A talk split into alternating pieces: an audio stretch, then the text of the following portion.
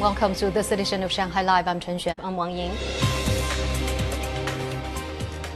The Chinese adaptation of the French musical Romeo and Juliet debuted tonight at SAIC Shanghai Culture Square, starting a winter menu of hit shows. Zhang Yue has more.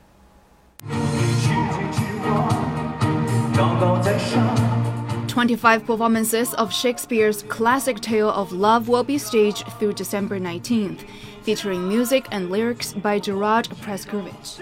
The song Les Rois du Monde has proven one of the most popular since the original Romeo and Juliet premiered in Paris in 2001.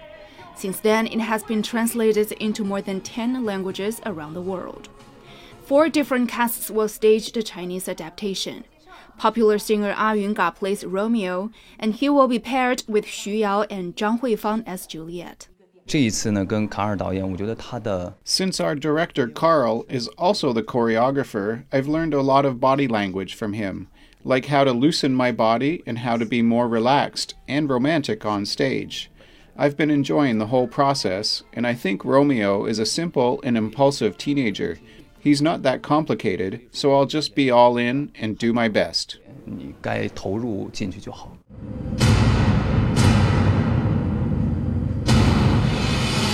Red and blue lighting provide a stark contrast and represent the Montagues and Capulets, the two families that oppose Romeo and Juliet's love affair. The striking juxtaposition of color symbolizes the tension in the story. Carl Porto, director and choreographer of the original musical, was invited to Shanghai this year to help with the production, and he added various Chinese elements. Sur la chorégraphie, ah bah, y a plein de choses que j'ai euh, que j'ai rajoutées. I've been amazed since I found that almost all the cast members here can sing, dance, and backflip. So I added more backflips in this version. And also, although we have some karate in the French version, I wanted the cast to fully present the essence of karate here since it echoes Asian culture. So that's some of the differences from the original musical. Précision euh, et leur engagement. Culture Square's theater manager said it took the team over a year to translate and revise the French lyrics into Chinese, adding he found there was much in common between French and Chinese culture. French and Chinese literature are both very romantic and full of impressionism. Since the original lyrics of Romeo and Juliet are very poetic, they are a great fit here since China has a very long and deep history of writing and appreciating poetry. I believe audiences will not be disappointed. Culture Square's winter lineup also includes the musicals Fan Letter and Into the White Night, along with the plays The Dream of the Red Chamber and The Yellow Storm. 张悦，上海 Live。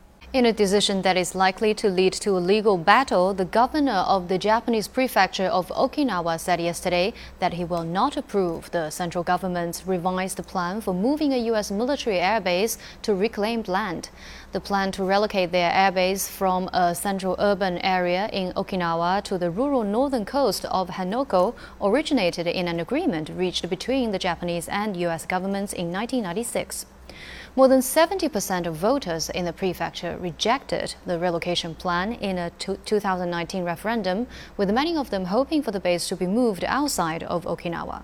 The central government maintains its view that relocation is the only solution, citing the need to ensure the Japan US alliance. An Airbus A340 plane took off from Cape Town, South Africa, and landed in Antarctica after five hours of flight.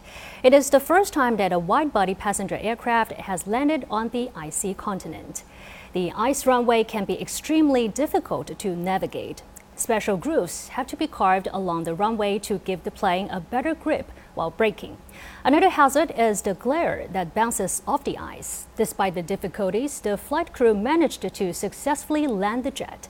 The plane then returned to South Africa after three hours in Antarctica.